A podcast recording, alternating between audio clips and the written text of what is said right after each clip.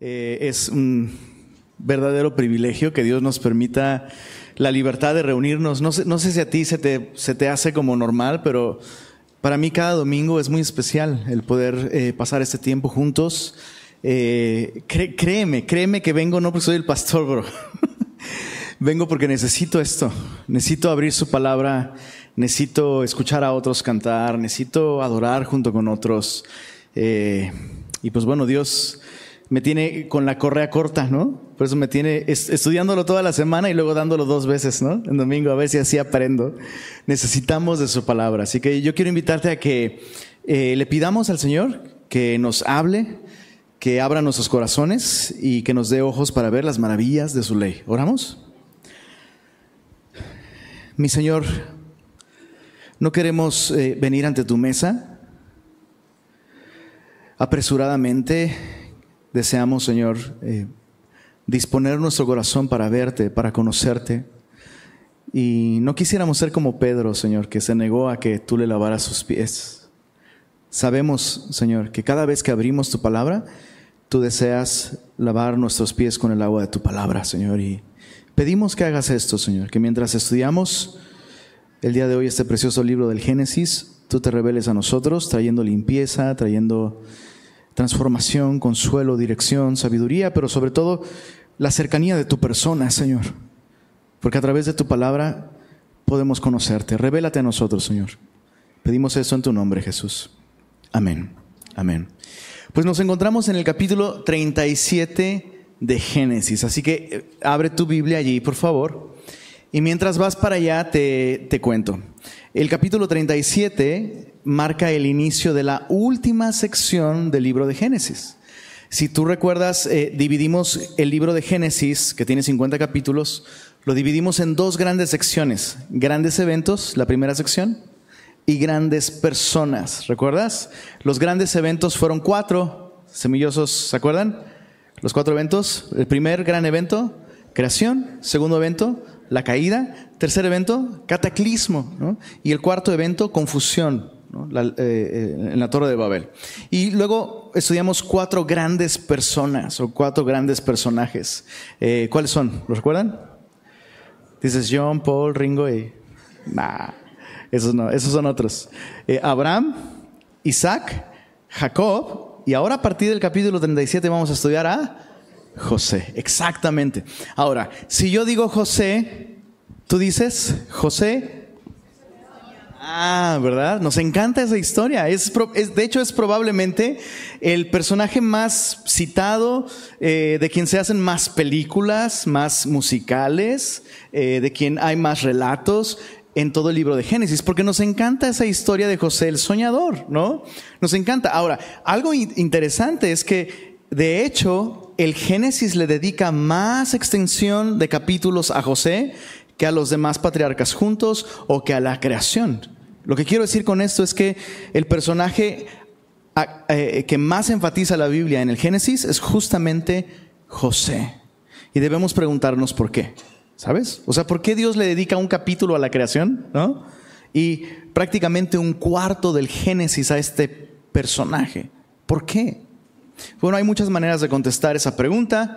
Una de ellas eh, es que José nos va a servir eh, como un como un eslabón entre la obra de Dios en el Génesis y el Éxodo.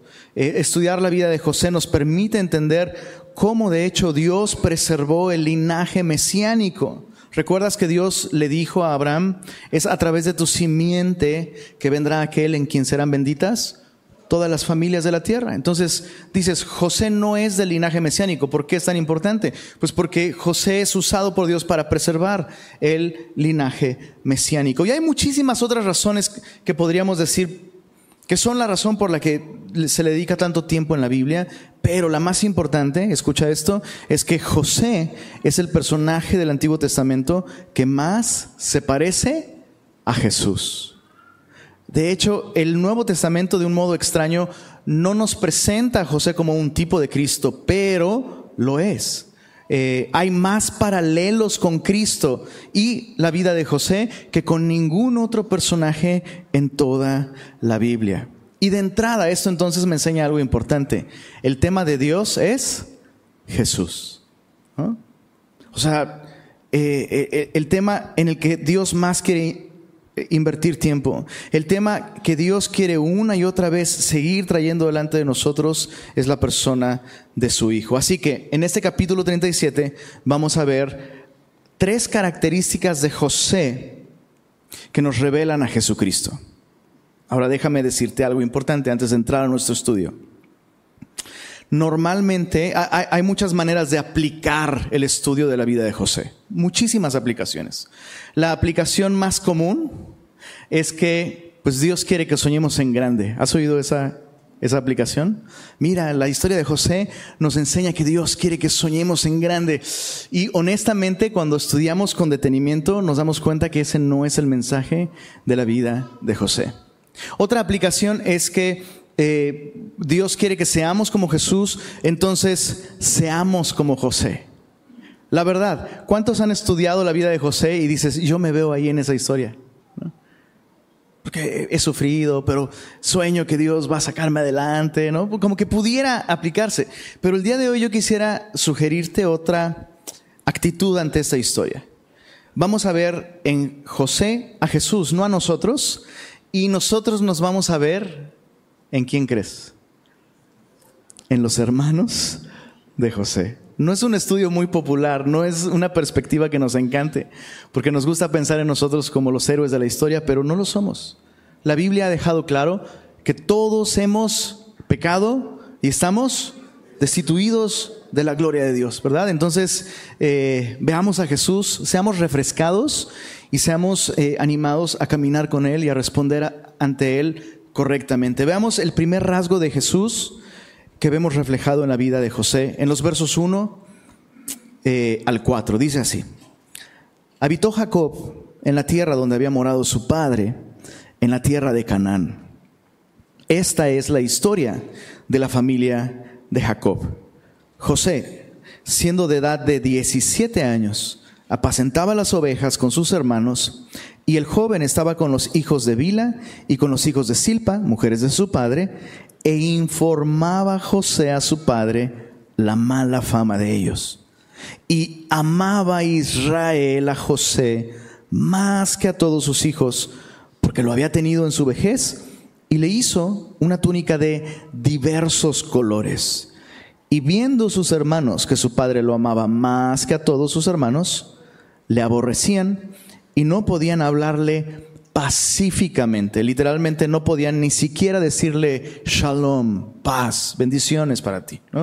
¿Qué es lo que estamos viendo aquí? Bueno, que José es el hijo amado del Padre. Y sin lugar a dudas esto apunta a la persona de Jesús. La única persona de quien Dios ha dicho en toda la historia, este es mi hijo amado en el cual tengo complacencia, es Jesucristo. ¿De, cuántas personas más se ha expresado Dios así? La respuesta es cero, ¿no?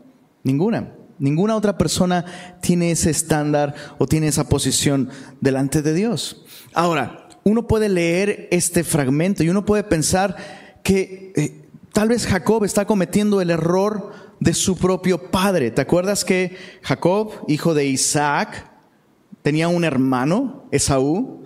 Y la Biblia nos dice que Isaac, el padre de Jacob, amaba a Esaú y nos dice el, texto por qué, porque comía de su casa, ¿verdad? Entonces, uno pudiera pensar que esto es eh, una actitud pecaminosa, egoísta, Jacob está siendo un mal papá, eh, mostrando favoritismo hacia Israel pero no es lo que yo veo en el texto. Cuando, cuando uno se detiene a ver las actitudes y las características de José, uno descubre que el amor de Israel hacia José es un amor de tipo espiritual. De hecho, es muy interesante que el texto no dice amaba Jacob a Israel, perdón, Jacob a José más que a sus hermanos, sino dice amaba a Israel aquel que es gobernado por Dios. Israel, en, una correcta relación con Dios, está amando a José más que a todos sus otros hijos. Entonces, no es el más de la cantidad, es el más de la calidad. Es decir, había un amor superior que unía a Israel con José. déjame explicar un poquito más esto. Tal vez a algunos de ustedes les, les pasó que al venir a Cristo, formaron parte de la familia de Dios y empezaron a desarrollar relaciones con hermanos en la fe. Y llega un momento en el que incluso tus familiares no cristianos te acusan de amar más a tus hermanos cristianos que a tu propia familia. ¿Alguien le, pasó alguna vez? Y no es que amaras menos a tu familia de sangre, pero hay un amor superior que nos une. Cuando, cuando, estamos gobernados por Dios, cuando tenemos una relación con Dios, nos une no solo un vínculo, ¿sabes?, eh, social, nos une un vínculo espiritual. Y eso es lo que yo veo aquí. Veo a Israel siendo gobernado por Dios y amando a, perdón, amando a José, tal como Dios ama a Jesús, con un amor único, con un amor excepcional, con un amor sin comparación. Ahora, hay, hay, hay, razones prácticas por las que vemos que ese amor se desarrolló entre ellos dos. Y me llama mucho la atención que José informaba a su padre la mala fama de sus hermanos. Y aquí es donde comienzan las, eh, las eh, problemáticas en la familia, ¿no? Em, honestamente, ¿cuántos ven este hecho de que José informaba a su padre la mala fama de ellos como una onda desleal y gacha? La verdad. Todos aquellos, todos aquellos que piensan, no, José fue un gandaya, es un desleal, es un soplón que les ocasiona problemas a sus hermanos al informarle a su padre. Todos los, los que piensan así, levanten su mano. Bueno, eso, si levantaste la mano, eso significa una de dos. O te lo hicieron o lo hiciste, ¿no? Quiero pensar que si levantaste la mano es porque tienes hermanos, ¿no? Y los delatabas o te delataban, ¿no? Lo, cual revela que hiciste mal y por eso te delataron, ¿no? O tus hermanos hicieron mal y tú quisiste hacerles más mal al delatarles. ¿Se entiende lo que estoy diciendo? O sea, ver a José como un soplón que causa problemas solo revela que no entendemos cómo funciona la verdad, que nosotros estamos mal. ¿No? Déjame ahondar un poquito en esto, porque esto nos va a llevar a la parte práctica, ¿no? Cuando tú y yo venimos a formar parte de la familia de Dios, así como estos hermanos formaban parte de la familia de José, el amado Hijo del Padre lo que va a hacer es exponer nuestras malas obras. La Biblia nos dice esto acerca de Jesús, que Él es la luz del mundo. Y esta es la condenación, que la luz vino al mundo y los hombres amaron más las tinieblas que la luz. ¿Por qué? Porque sus obras eran malas. Entonces escucha esto, formar parte de la familia de Jesús implica que Dios va a usar a otras personas a nuestro alrededor, como a José, para exponer nuestras malas obras. Pero no estamos acostumbrados a eso, ¿no? Nuestros conceptos están tan afectados, nuestra manera de pensar está tan afectada por el pecado, que solemos pensar en términos de, bueno, ¿y él quién es para meterse en mi vida? ¿No? O incluso, si Dios te quiere usar como luz, ¿cuántos hemos dicho, Señor, yo quiero ser luz para ti? ¿No? Bueno, ¿qué significa ser luz? Significa esto no con una actitud condenatoria, ¿verdad? Porque tú puedes decir las cosas correctas a la persona correcta con, una intención equivocada. Pero si somos luz y si vamos a reflejar a Jesús y si Jesús está entre nosotros, eso implica que Jesús va a sacar a la luz cosas que nosotros necesitamos que Él saque a la luz. Déjame ponerte un ejemplo.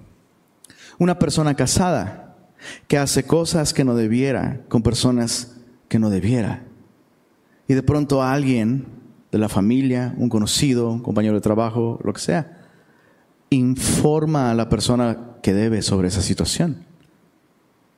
Y el cónyuge infiel dice, qué mala onda que me delataste, me causaste tantos problemas, eres una mala persona, me hiciste daño. ¿Te suena familiar eso? Hay ejemplos de eso. ¿Qué está sucediendo ahí? Esa persona no logra ver que el daño lo está haciendo esa persona. Pero tendemos a decir, no, este otro es el soplón y este es el malo de la película. Y transportamos eso a nuestra propia relación con Dios. Muchas veces, Muchas veces Dios va a usar a otras personas para hacerte ver cosas que están mal en tu vida. Muchas veces Dios va a usar informantes y muchas otras veces Dios va a pedirte a ti que tú des ese paso de hablar y de sacar algo a la luz. Pero volvemos a lo mismo. ¿Quién soy yo para meterme en su vida? ¿Quién soy yo para juzgar? ¿Acaso soy guarda de mi hermano? ¿Te suena? La respuesta es absolutamente sí. Sí. Ahora voy a dejar que mastiques eso por un momento. Porque muchas veces tenemos claro que tenemos que tener ciertas conversaciones, ¿verdad? Que tenemos que informar a ciertas personas sobre cosas que están sucediendo. Pero lo vemos como algo malo y nos escudamos con versículos bíblicos, ¿no? Diciendo, el amor todo lo soporta. La Biblia también dice, el amor no se goza de la injusticia, se goza de la verdad. Sí, sí, pero la Biblia dice que hay que hablar la verdad. En amor, en amor. Sí, pero hay que hablar la verdad. ¿Se, ¿se entiende lo que estoy diciendo? Entonces, la realidad es que José no está acusando a sus hermanos, sino está sirviendo a los intereses de su padre, quien quiere lo mejor para sus hermanos. ¿Cómo reaccionas tú cuando Dios usa al José de tu círculo, el menor, el que menos experiencia, el que menos derecho, el que más gordo te cae, bro? ¿Cómo reaccionas cuando Dios usa a esa persona que no soportas? Pero que sabes que al hablar contigo, al exhortarte o al sacar algo a la luz, lo está haciendo bíblicamente y siendo usado por Dios. La aplicación es muy clara. Tú y yo podemos medir nuestra reacción al Hijo amado, a Jesús, cuando Él expone y saca a la luz nuestra condición. Rechazamos ese testimonio, rechazamos los medios que Él usa para sacar a la luz nuestra condición o aceptamos nuestra condición y recibimos su testimonio. Qué importante, ¿verdad? Antes de avanzar, Estoy convencido que esa es la razón por la que nos cuesta tanto trabajo tener auténtico compañerismo unos con otros. Estoy convencido que esa es la razón por la que incluso muchas veces la gente no está dispuesta a ser conocida, a disipularse, a conectar con otros, porque si lo hago, pues van a ver cómo vivo, ¿verdad? Pero eso es lo que Dios usa, ¿sabes? Es, es así, es en una vida familiar que Dios expone aquellas cosas que Él quiere transformar en nosotros. Bueno, ese es el primer rasgo de Jesús, eh, representado en José. Es el Hijo amado del Padre que está aquí no para eh, caernos bien, sino para hacernos bien, ¿verdad? Segundo rasgo de Jesús, eh, reflejado en la vida de José, en los versos 5 al 11. vamos a leerlo, dice así. Soñó José un sueño y lo contó a sus hermanos. Y ellos llegaron a aborrecerle más todavía. Y el texto nos transmite la idea de lo imposible, lo que pensábamos imposible, lo lograron. Pensábamos imposible que odiaran más a José, pero lo lograron, llegaron a aborrecerle más todavía. Y él les dijo, verso 6, oíd ahora este sueño que he soñado. He aquí que atábamos manojos en medio del campo y he aquí que mi manojo se levantaba y estaba derecho. Y que vuestros manojos estaban alrededor y se inclinaban al mío. ¿Qué significará eso? Obviamente él no está preguntando eso porque es bastante obvio el significado, ¿no? Es súper obvio. Eh, imagínate, ¿no? Este, estás con todos tus amigos regios que hacen carne asada y soñé que estaba asando carne asada en mi asador y que los asadores de todo Nuevo León se inclinaban ante el mío. ¿no? Ah, asústame, el rey de la parrilla, bro, tranquilo, bro, bájale tres grados a tu, a tu humo, ¿no? Es bastante evidente el significado del sueño, súper evidente. Ahora mira la respuesta, verso 8.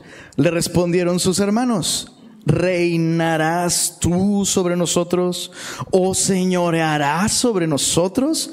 Y le aborrecieron aún más a causa de sus sueños y sus palabras. Verso 9. Soñó aún otro sueño y lo contó a sus hermanos. Ahí es donde dices, oh, pues el vato también se pone de apechito, no aprende, ¿no? Es interesante esto que está pasando aquí, ¿eh? ¿Tú crees, tú, tú crees que José no sabía lo que iba a suceder si contaba este otro sueño? Y este otro sueño sube de nivel, ¿eh? Mira, mira el verso 9. Dice, he aquí que he soñado otro sueño, y he aquí que el sol y la luna y once estrellas, ¿cuántos hermanos tenía José? Once, bro, ya más explícito que esto, imposible, se inclinaban a mí. Y eh, esto es mucho más explícito porque ya no son manojos, ya no son... Eh, él está en el centro y el sol, la luna y once estrellas se inclinan ante él, no ante su manto de colores o ante su manojo, se, inclinan ante, ante su persona. Mira esto. Y lo contó a su padre y a sus hermanos. Y su padre le reprendió y le dijo, ¿qué sueño es este que soñaste? Ahora, algo muy importante con respecto a, los sueños de José. No son los sueños de José. Eso es muy importante. Muchas veces se toma esta historia como esto, como, como una enseñanza que nos anima a soñar grandes cosas para nuestra vida. Ese no es el mensaje de esta historia. Y estos no son los sueños de José. O sea, mira aquí cómo su papá le reprende por lo que soñó. ¿Qué, culpa tiene? Ahora sí que qué culpa tiene José de lo que soñó. ¿Tú tienes control sobre tus sueños? No. ¿A cuántos les ha pasado que eh, despiertan una mañana y la esposita despierta y no me hables. ¿Qué? qué? Soñé, ¿no? Y te cuento un sueño así y no me hablaste, no me saludaste en el sueño. Y es como, yo, no me hables. como, ¿qué culpa tengo yo de lo que soñaste? Ahora sí, este José, ¿qué culpa tiene de lo que soñó? Chicos, muy importante, este no es, este no es el sueño de José. Este es el sueño de quién, perdón? de Dios. Este es el sueño de Dios. Hay aspectos de estos sueños que se van a cumplir en José, pero solo parcialmente. La persona que va a cumplir estos sueños en un sentido absoluto y eterno es Jesucristo. Muy importante entender esto. Mira, el, verso 10 eh, continúa diciendo, José le, dice, ¿acaso, perdón, Jacob le dice a José, ¿acaso vendremos yo y tu madre y tus hermanos a postrarnos en tierra ante ti? Y sus hermanos le tenían envidia, mas su padre meditaba en esto. El, el propio Jacob tuvo un sueño. Cuando huía de su hermano Esaú, que se consolaba con la idea de matarlo, ¿recuerdas? tuvo un sueño, tuvo una visión, entonces algo eh, tal vez le recuerda a este sueño que, que, tuvo alguna experiencia con Dios a través de un sueño y entonces ahora lo está considerando, tal vez esto viene de Dios. Ahora un par de preguntas para entender esto. Otra vez, ¿por qué José les está contando este sueño? El primero ya era muy atrevido. El segundo es como, bro, te estás poniendo un target ¿no? en tu pecho. ¿Por qué se los cuentas? Y uno pudiera pensar que este es, repito, ¿no? Es un adolescente caprichoso, mimado, presumido, de 17 años, que quiere molestar a sus hermanos y que tiene sueños de grandeza. Pero repito, este no es el caso. Yo veo aquí en José la misma actitud de Jesús mismo, que muchas veces habló de su identidad y del llamado que Dios tenía para él y como un resultado sus hermanos le aborrecían. Jesús dijo en Juan 8:38, yo hablo lo que he visto cerca del Padre. Ustedes hacen lo que han oído de vuestro Padre. En Juan capítulo 12, verso 49, yo no he hablado por mi cuenta. El Padre que me envió, Él me dio mandamiento de lo que de decir. José, al igual que Jesús, entendía que estas visiones, estos sueños, venían de Dios y eran verdades que él debía comunicar a su padre y a sus hermanos. Ahora, ¿cuál es el sueño de Dios? Porque ese es el sueño de Dios, dijimos. ¿Qué es lo que significan estos sueños? Significan simplemente que Dios enviaría a uno parecido a José, ante quien se inclinaría tarde o temprano no solo la creación entera, los manojos, inclinándose, representan los recursos, el sustento, la riqueza de, la creación, inclinándose ante Él, pero específicamente el sol, la luna y estas once estrellas representan a la nación de Israel. Jesús es el rey no solo de Israel, sino es el rey del universo entero. Y quiero que pienses en esto. Este es el sueño de Dios ver a su Hijo coronado en gloria y en majestad, reinando sobre absolutamente todas las cosas que existen. Este es el sueño de Dios. La pregunta es si se está cumpliendo en tu vida y en mi vida. ¿Cuál es la reacción de los hermanos de José? ¿Vendrá este y reinará sobre nosotros? Ahora, si yo pregunto esto, ¿qué contestarías? ¿Quiénes aquí tienen a Jesús como su rey? ¿Cómo luce eso en tu vida diaria? ¿Cómo luce eso? Déjame hacerte la pregunta un poquito más específica. Cuando tus propios sueños personales son incompatibles con el sueño de Dios, ¿cuál de, los dos sueños decides perseguir? ¿Los tuyos propios o el sueño de Dios? Ver a Jesús entronado, glorificado, reinando. Y comenzando contigo, comenzando con tu tiempo, comenzando con tu familia, comenzando con tu sexualidad, comenzando con tu mente. O sea, Jesús quiere reinar en nuestra vida. Es lo mejor que nos puede pasar. Por eso es el sueño de Dios. Eh, déjame leerte el Salmo 2. Justamente nos, nos habla de este, de este sueño.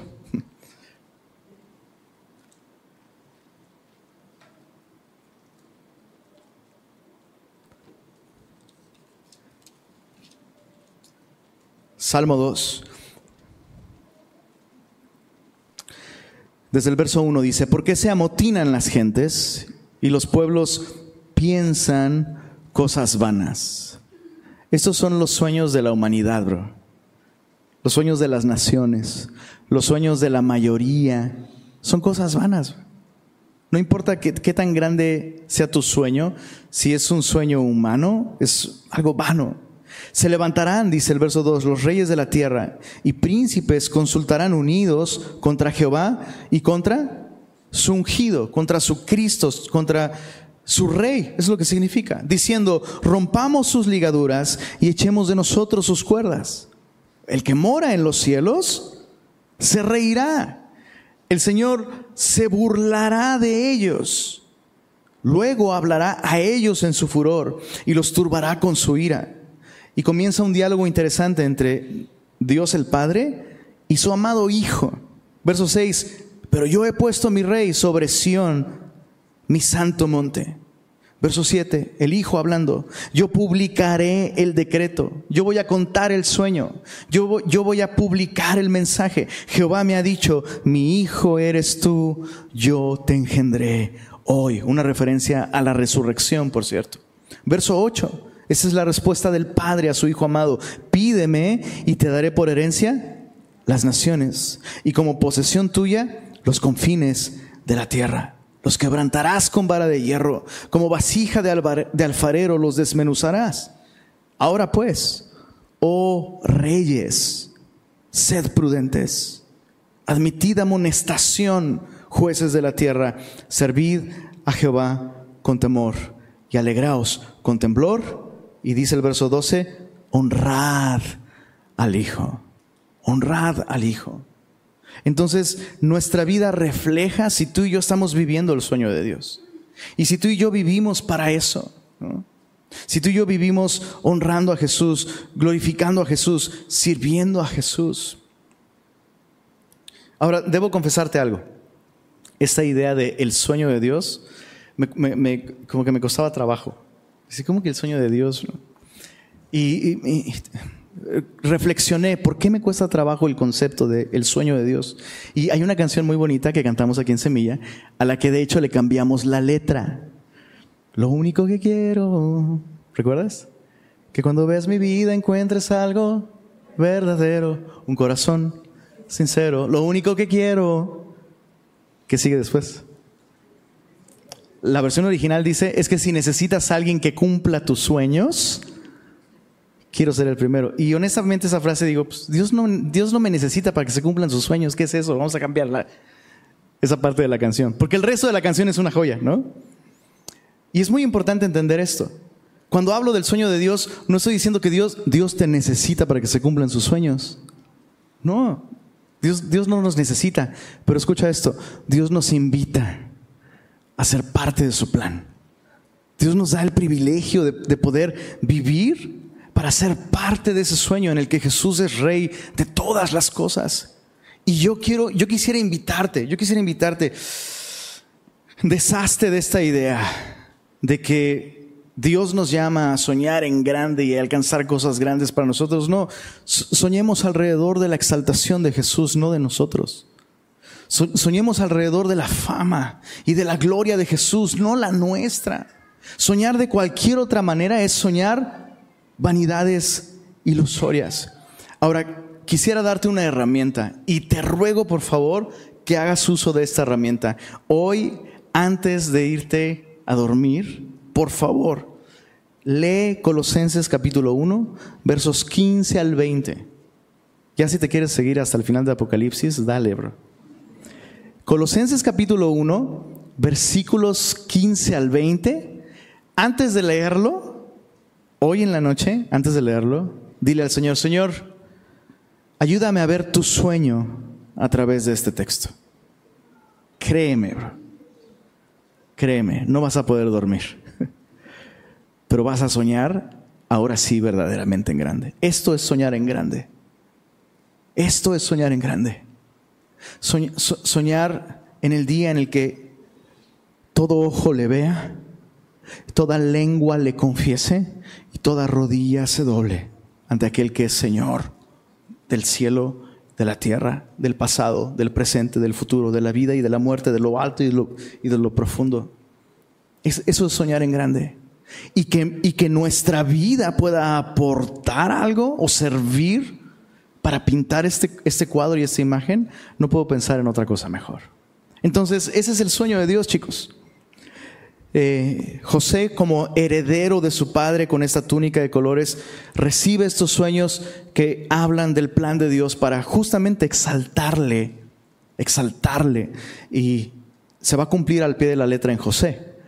Su familia va a postrarse ante él eh, cuando él esté en gloria y en autoridad gobernando en Egipto. Pero bueno, ese es otro tema. Continuando con nuestro texto, versos, versos 12 al 20. Ah, bueno, no, espérame, espérame, antes, antes, antes, antes de continuar. ¿Dios habla a través de sueños? Los, ¿Qué onda? ¿Qué onda? Los veo. Espérame, estoy soñando, no me despiertes, bro. Dios me está hablando un chorro dormido, bro. ¿Dios habla a través de sueños? La respuesta es sí.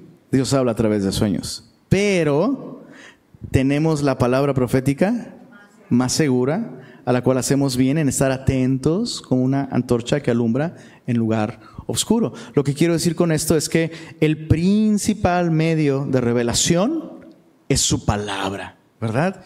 Eh, no, te, no te desgastes, no te desgastes con los sueños, bro. O sea, eh, muchas veces soñamos un chorro de cosas que parecieran significar algo y no sé, solo para, solo, solo para que lo medites. Me llama la atención que el periodo de la historia de Israel en el que hubieron más sueños, ¿no? A los profetas, hubieron sueños, hubieron visiones. Me llama la atención, el periodo en el que hubo más actividades, sueños y visiones fue el periodo en el que la nación cerró sus oídos para no oír lo que la Biblia dice. Interesante, interesante. No significa que Dios no te pueda dar un sueño, con un propósito específico el día de hoy, pero principalmente Dios te va a hablar a través de su palabra. eh, te lo paso al costo, ¿eh? No es que, no es que así lo tienes que creer tú, pero yo, yo, yo he llegado a la conclusión de, Señor, si algún día tengo un sueño, significa que he dejado de escuchar tu palabra. Y sé que me vas a hablar por sueños si es necesario, pero pues este, prefiero estar atento, Señor. Dame ojos para ver las maravillas de tu ley, ¿no? Bueno, continuando con el capítulo 37, eh, veamos el tercer rasgo de Jesús representado en José. Eh, versos 12 al 28. Es una lección, sección larga, eh, vamos a darle lectura y hacer solo unos cuantos comentarios y una conclusión al final. Dice así, después fueron sus hermanos a apacentar las ovejas de su padre en Siquem. ¿Recuerdan Siquem? ¿Se acuerdan de Siquem? ¿Qué pasó en Siquem? Este episodio terrible y oscuro donde Dina, la hija de Jacob, es violentada y los hijos de Jacob se vuelven asesinos en masa. Es un lugar terrible. Y nos dice que ellos fueron a apacentar las ovejas de su padre en Siquem. Pregunta, ¿por qué las fueron a apacentar en Siquem? De hecho, capítulos atrás, el, eh, texto bíblico nos dice, eh, déjame ubicarlo, creo que sí es importante ver esto. Capítulo 33, verso 19 capítulo 33, verso 19, dice, hablando de Jacob, compró una parte del campo donde plantó su tierra de mano de los hijos de Amor, padre de Siquem. Entonces Jacob tenía un terreno en Siquem. Y esto entonces hace necesario que sus hijos vayan a este terreno allá, probablemente tenía su ganado allá y eh, tienen que ir y tienen que supervisar y tienen que pastorear. Eh, ¿Por qué no se deshizo de ese campo? Pues quién sabe, ¿no? Pero ahí está. Y me llama la atención porque una vez más, muchas veces nuestras posesiones materiales nos llevan a poner en riesgo muchísimas otras cosas. Yo creo que le está poniendo en riesgo a sus hijos. Pero bueno, eh, van a, a Siquem y entonces verso 13, capítulo 37, dijo Israel a José, tus hermanos apacientan las ovejas en Siquem, ven y te enviaré a ellos. Y él respondió, heme aquí. E Israel le dijo, ve ahora, mira cómo están tus hermanos y cómo están las ovejas, y tráeme la respuesta. Y lo envió del valle de Hebrón y llegó a Siquem. Sería un viaje de aproximadamente tres días con los medios de transporte de la época. Verso 15. Y lo halló un hombre andando él errante por el camino y le preguntó a aquel hombre diciendo, ¿qué buscas? José respondió, busco a mis hermanos, te ruego que me muestres dónde están apacentando.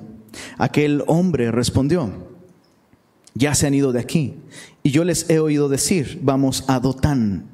Entonces José fue tras de sus hermanos y los halló en Dotán. Dotán se encontraba más al norte todavía. Él parte de Hebrón, eh, Siquem se encuentra al norte, tres días de camino. Dotán se encuentra un día más de camino hacia el norte y el énfasis aquí está en que José es enviado por su padre, y eso es muy importante, no para ver el estado de las ovejas, el estado de su propiedad, el estado de sus riquezas, sus recursos, sino el estado de sus hijos.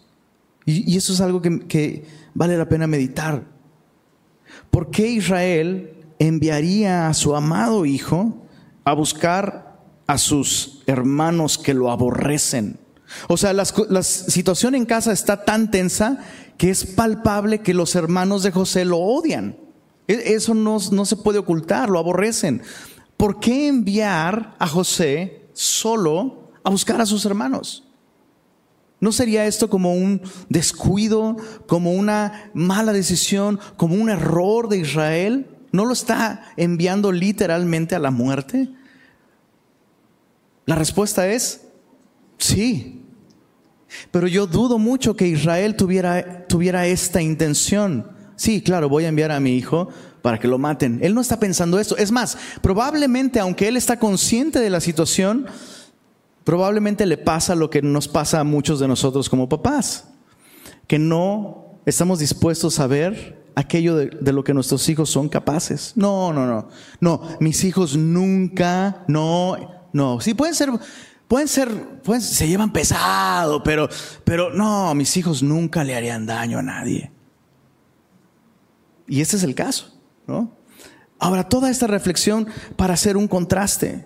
Este podría haber sido un error de Israel como padre, pero no es un error de Dios, el Padre, permitir esta situación.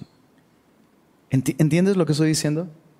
José está sometido a la autoridad de su padre que está tomando una mala decisión, pero esto no se sale del control de Dios. Y esto me anima, ¿sabes? Me anima como papá porque yo puedo tomar muchas malas decisiones y poner en riesgo a mis hijos, a mis hijas con malas decisiones, pero yo puedo descansar en que Dios va a llevar a cabo su voluntad.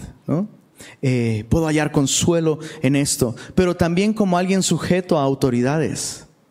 Mis autoridades pueden tomar malas decisiones, pero yo estando sujeto, me someto a Dios y permito a Dios llevar a cabo su plan en mi vida. ¿Se entiende? Ahora veamos a Jesús. Israel no está enviando a José para que su hijo muera. Pero la Biblia nos dice que Dios amó de tal manera al mundo que envió a su Hijo unigénito para que todo aquel que en él cree no se pierda, mas tenga vida eterna. Dios entregó a su Hijo. Dios el Padre sí envió a Jesús como alguien que tenía la misión de entregar su vida en la cruz por todos nosotros. Bueno, sigamos leyendo a partir del verso del verso 18. Cuando ellos lo vieron de lejos, ¿cómo, cómo es que lo reconocieron tan de lejos? Pues la super túnica, bro, ¿no? El único trajeado en el desierto, bro, con sus lentes ray no sé, ¿no? Obviamente lo reconocieron. Dice, antes que llegara cerca de ellos, conspiraron contra él para matarle. Y, eso es impresionante, ¿sabes? E, e, esa hostilidad, esa envidia que le tenían desde los primeros versos va a escalar hacia el asesinato en, versículos. Eso es algo que merece nuestra, nuestra meditación. Ellos no necesitaron ser tentados para matar a su hermano. Solo necesitaron la oportunidad. ¿Notas la diferencia? No necesitaron ser tentados, solo necesitaron la oportunidad. Muchas veces nosotros cometemos cosas terribles y después de cometerlas reaccionamos, ¿qué pasó? Pues eso no pasó en un versículo, ¿no? Pasó en varios versículos. Eso lleva cocinándose por mucho tiempo. Por eso es tan importante vigilar nuestro corazón, ¿no? Vigilar nuestro corazón. Dice el verso 19, dijeron el uno al otro, he aquí viene el soñador. Ahora pues, venid y matémosle y echémosle en una cisterna y diremos, alguna mala bestia lo devoró. Y veremos qué será de sus sueños. Cuando Rubén oyó esto, lo libró de sus manos y dijo, no lo matemos. Y les dijo Rubén, no derraméis sangre, echadlo en esta cisterna que está en el desierto y no pongáis mano en él, por librarlo así de sus manos para hacerlo volver a su padre. Sucedió pues que cuando llegó José a sus hermanos, ellos quitaron a José su túnica, la túnica de colores que tenía sobre sí, siendo una imagen profética de cuando Jesús sería despojado de sus propias ropas para ser clavado en la cruz. Esta es una escena violenta. El texto no nos, no nos da lujo de detalles, pero obviamente cuando José llegó, sus hermanos no dijeron, a ver hermano, permítenos, eh, vamos a poner tu saco en el perchero, para que estés cómodo. No, esta es una escena violenta. Es una escena violenta. Eh, imagina el placer de ellos al arrancar esta prenda que es un símbolo del amor de su padre, de su identidad. Y no solo eso, dice que le echaron en la cisterna, verso 24, pero la cisterna estaba vacía, no había en ella agua. Y se sentaron a comer pan. Cero remordimiento, cero cero conciencia, ¿no? Su conciencia está cauterizada y son capaces de, pues, a ver, pásame, pásame la salsa, ¿no? ¿Y qué va a haber de postre? Oye, tráete la joya, ¿no? no pásame. O sea, eh, eh, mientras escuchan a su hermano llorar y suplicar. Más adelante, los últimos capítulos de Génesis nos dicen eso, que ellos mismos están delante de José y están hablando. ¿No nos rogaba el joven? ¿No lo escuchamos llorar y nos rogaba que lo sacáramos? Entonces José está pasando un muy mal momento. Ahora, algo interesante, en toda esta sección no se menciona una sola palabra de José, representando a aquel que como oveja cayó y no abrió su boca. Eso es muy importante, muy, muy importante. Porque si tú insistes en rechazar al enviado del Padre, el enviado del Padre tarde o temprano va a guardar silencio. Si tú insistes en resistir la invitación de Jesús a venir y recibir vida en Él, a reconocer tus pecados y aceptarle, aceptar su gobierno en tu vida, tarde o temprano, si tú sigues insistiendo, va a llegar el silencio y vas a sentir paz en el momento. Pero el resultado va a ser terrible para tu propia vida. No solo en la eternidad, sino incluso en el presente. Sigamos leyendo. Verso eh, Verso 25, y se sentaron a comer pan y alzando los ojos miraron y aquí una compañía de ismaelitas que venía de Galaad y sus camellos traían aromas, bálsamo y mirra e iban a llevarlo a Egipto. Entonces Judá dijo a sus hermanos, ¿qué provecho hay en que matemos a nuestro hermano y encubramos su muerte? Venid y vendámosle a los ismaelitas y no sea nuestra mano sobre él porque Él es nuestro hermano, nuestra propia carne. Esto suena como, ay, pues, pues, hay niveles, ¿no? De maldad, o sea, qué impresionante, ¿no? Como nuestros estándares de ninguna manera son el estándar de Dios. Y sus hermanos convinieron con Él. Y cuando pasaban los madianitas mercaderes, sacaron ellos a José de la cisterna, le trajeron arriba y le vendieron los ismaelitas por 20 piezas de plata y llevaron a José Egipto. Tres maneras de responder al enviado del Padre. La primera la vemos en Rubén, que dice, oye, no, pues no, ¿cómo vamos a matar al joven? No, no, no. Hay que darle un escarmiento, ¿no? Pero no hay que matarlo. Pues mira, aquí está esa cisterna, lo echamos, se lastima un poco, se saca de onda, se espanta y aprende la lección, ¿no? Eso es como buscar un punto medio, ¿sabes? No lo vamos a matar, hay que echarlo aquí en la cisterna. Y el texto nos dice que lo que él pensaba era, pues, volver al joven con su padre, ¿no? Y yo no puedo evitar ver una relación con Pilato, que cuando Jesús está enfrente de él y Pilato reconoce, este hombre no ha hecho nada digno de muerte, no tiene la determinación ni la capacidad de tomar una decisión firme, siendo la autoridad, eso es interesante.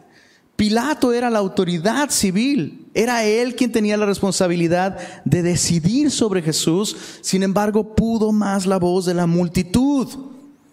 Y Pilato quiso complacer a la multitud y entonces busca un punto medio. Bueno, no, no, no, no hay que matarlo, lo voy a azotar y lo voy a sacar ante ustedes. ¿Y le, funcionó el plan? No le funcionó. No le funcionó al ver a Jesús completamente deformado por, la flagelación. Estos hombres tienen aún más hostilidad hacia Jesús, piden su muerte y lo que hace Pilato es lavarse las manos. Meditemos en esto, la, enseñanza aquí es muy clara. Si tú no tomas una decisión radical por Jesús, otros la van a tomar por ti. No, no puedes no puedes tomar decisiones acerca de Jesús pensando en los demás. Porque si lo haces así, vas, a terminar cediendo y finalmente llegando a un punto de no retorno. Lavarte las manos no va a solucionar el problema. No va a solucionar el problema. ¿Entiendes lo que estoy diciendo?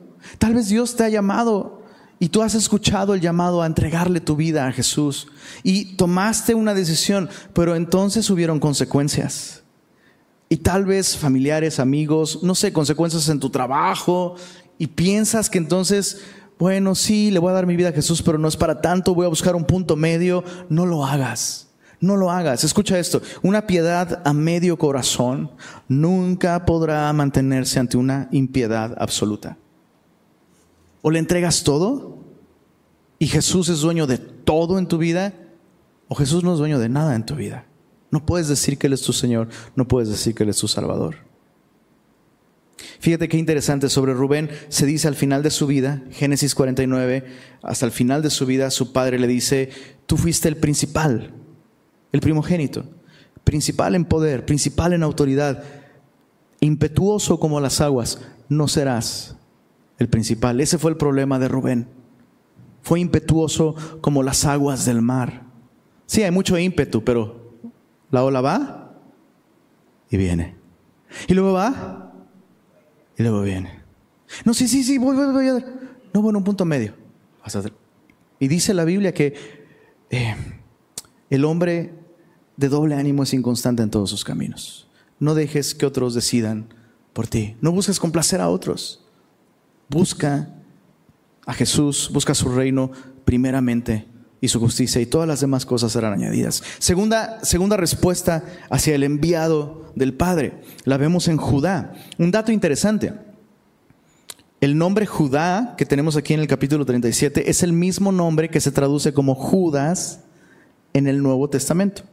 El mismo nombre, solo en el Nuevo Testamento se le agrega una S para pues, no hacernos bolas con el del antiguo. Pero es, es una imagen. ¿Te das cuenta que las imágenes que apuntan a Jesús son impresionantes? son muy específicas son, y son muchísimas. ¿no? Pero Judá, al igual que Judas, vendió a Jesús por unas piezas de plata. Y sus palabras me retumban en la mente. ¿Qué provecho hay? ¿Qué provecho hay en que lo matemos? O sea, lo que hay que buscar es algún tipo de ganancia. Lo que hay que, buscar es algún tipo de provecho. Entonces, pues hay que venderlo. Lo vendieron por, eh, dice el texto, por 20 piezas de plata. A Jesús lo vendieron por cuántas? Por 30. Entonces, ¿quién ganó más? Si dices que Judas ganó más que estos, pues no estás entendiendo. No es, no, es comparable. ¿Qué tanto ganas a cambio de ceder algunos aspectos de tu relación con Jesús? No es una cuestión de matemáticas, bro. ¿Cuántos aquí estarían dispuestos a vender a Jesús por 30 monedas de plata? ¿Por 40? ¿Por 50? Por, por 60 euros, bro. Te la voy a poner más fácil. Por 100 bitcoins. ¿Estarías dispuesto a entregar a Jesús? Estoy seguro que tu respuesta va a ser no, un absoluto no. Pero en la práctica lo vendemos por mucho menos, bro. Por el aumento, por el puesto, por lo que sea. ¿Se, ¿Se, entiende el punto? O sea, es muy fácil decir, no, yo no vendería a Jesús por 30 monedas de plata. A veces lo, vendes por una piñata, bro. Por un partido de fútbol. Por una chava que sabes que no es la voluntad de Dios para ti, bro. No, pues de presentar mi cuerpo en sacrificio vivo, santo y agradable a Dios, a presentárselo a esta hermosura. ¿Se, ¿Se, entiende el punto? Estamos dispuestos a vender a Jesús por aquello que pensamos que es más provechoso para nosotros.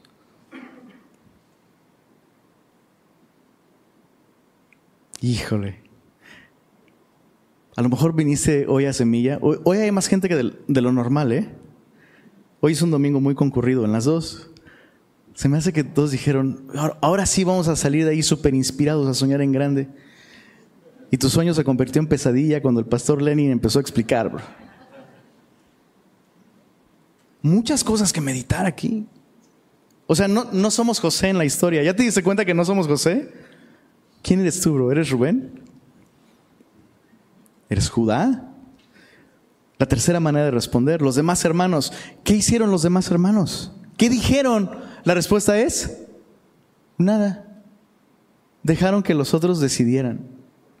Esa es la tercera manera de decidir, de responder ante el enviado de Dios. Tal vez tú estás aquí, Pero tú no estás tomando una decisión personal con respecto a Cristo. Tal vez estás aquí porque pues es que mi familia me trae. Pues es que mis papás me traen. Y pues sí. ¿Y pero ¿y tú qué? No, pues yo estoy bien. Pues mis papás, mis papás. O, o tal vez la esposita, ¿no? O el esposo. Qué bendición si tienes familia que te trae al Señor. Pero la pregunta es, ¿qué vas a hacer tú con Jesús? Jesús fue enviado para ti. Jesús fue enviado para ti. Es más, Jesús a sus propios discípulos que estaban con él, les, hizo esta pregunta, ¿quién dice la gente que soy yo? Y después Jesús les dice, sí, sí, sí, todo eso está chido. Pero tú, ¿quién dices que soy yo?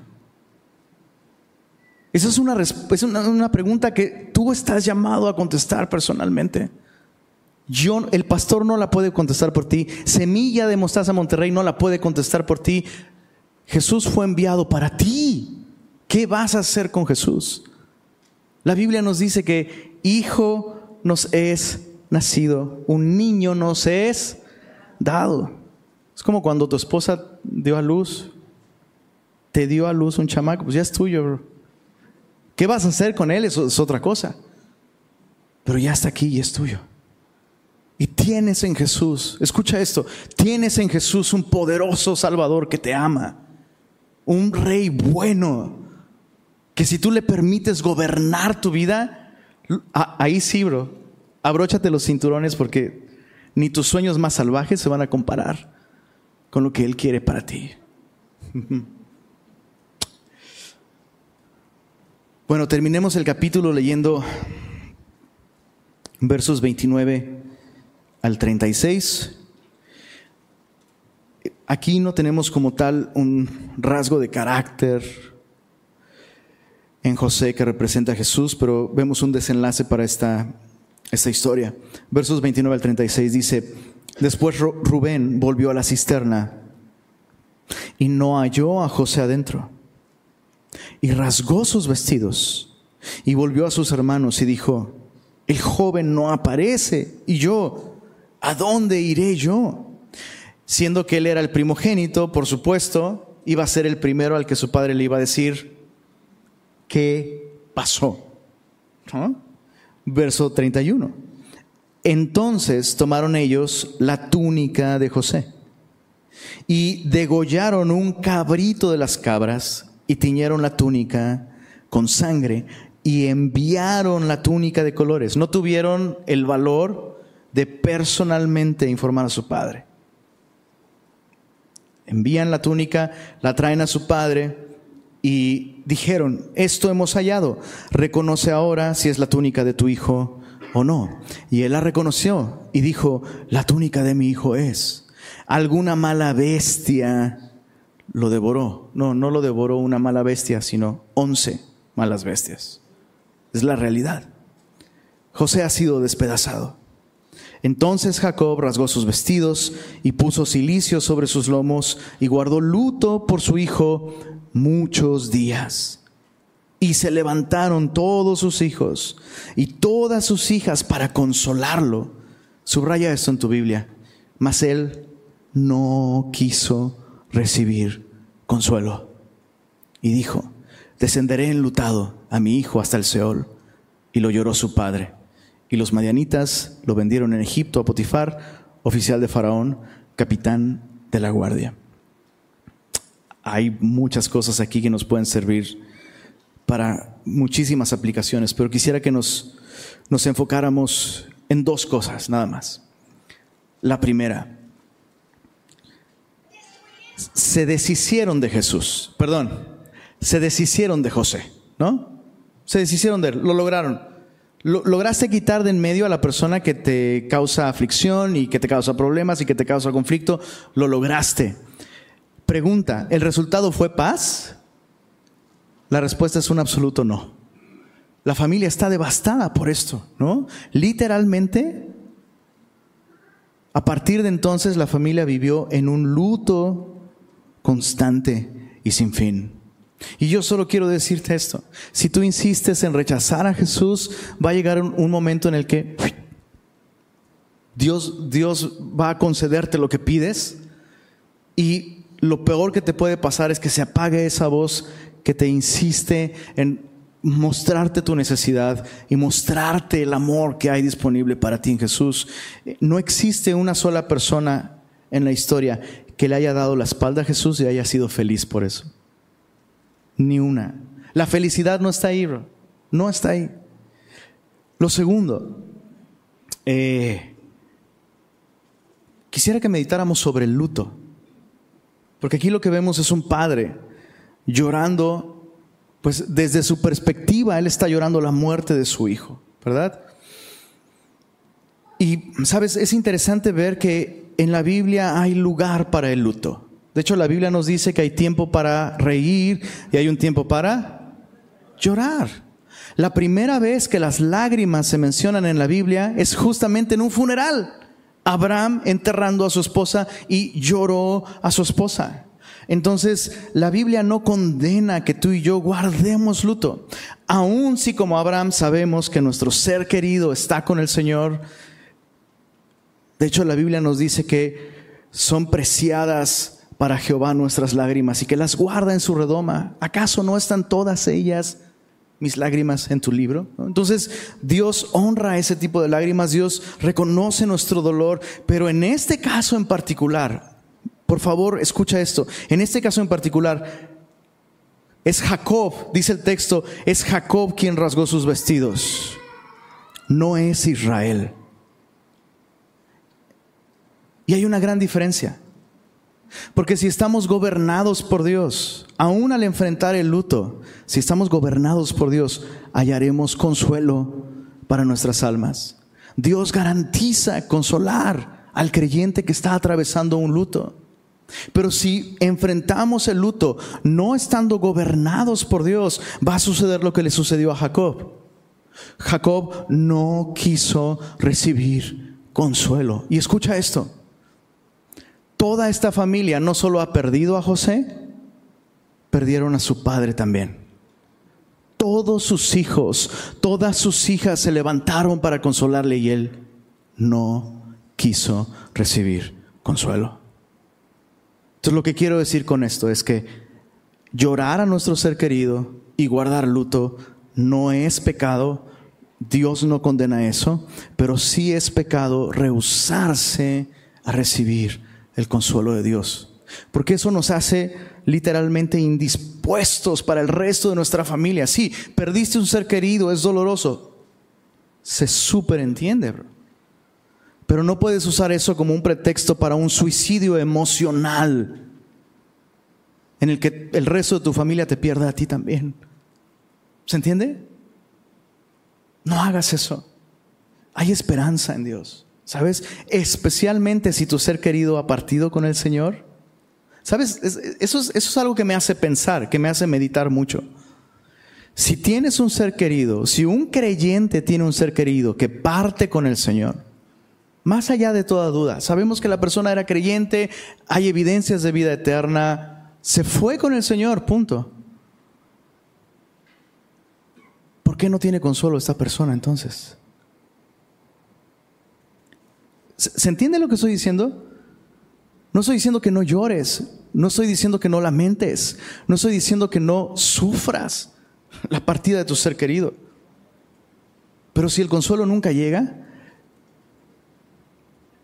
me, me hace preguntarme si esa persona va para el cielo.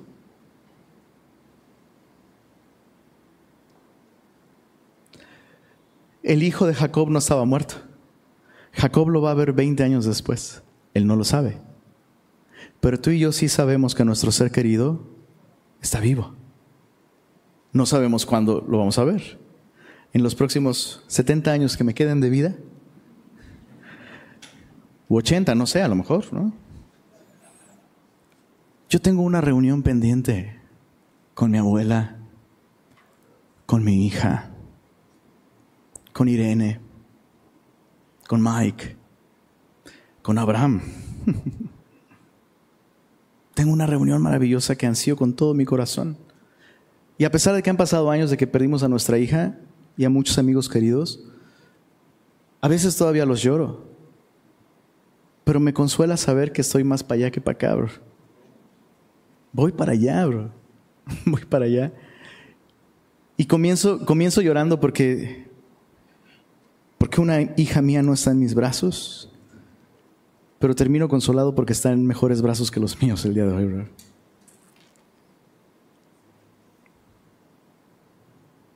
Así que sí, es algo importante el consuelo en la vida del creyente.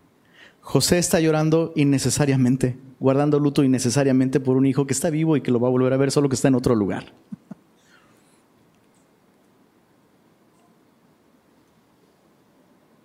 ¿Qué vas a hacer con Jesús tú el día de hoy? ¿Qué vas a hacer si Él está exponiendo? ¿O qué has hecho con Él si Él está exponiendo incluso en el presente cosas que tienen que cambiar en, en tu vida? ¿Qué vas a hacer con su sueño? Él sueña por ti y por mí mejor de lo que tú y yo podemos soñar. Su sueño, ¿cuál es su sueño? Si podemos contestar esto, ya con eso me doy por bien servido. Su sueño es reinar en nuestra vida, lo mejor que nos puede pasar. Él ha sido enviado a nosotros, recibámosle. Si ya le conoces, si ya le conoces, dale su lugar en tu vida. Y si no le conoces aún, si tú no le has entregado tu vida, ven a Jesús el día de hoy y ríndete ante Él. Te invito a que nos pongamos de pie y vamos a terminar con una palabra de oración.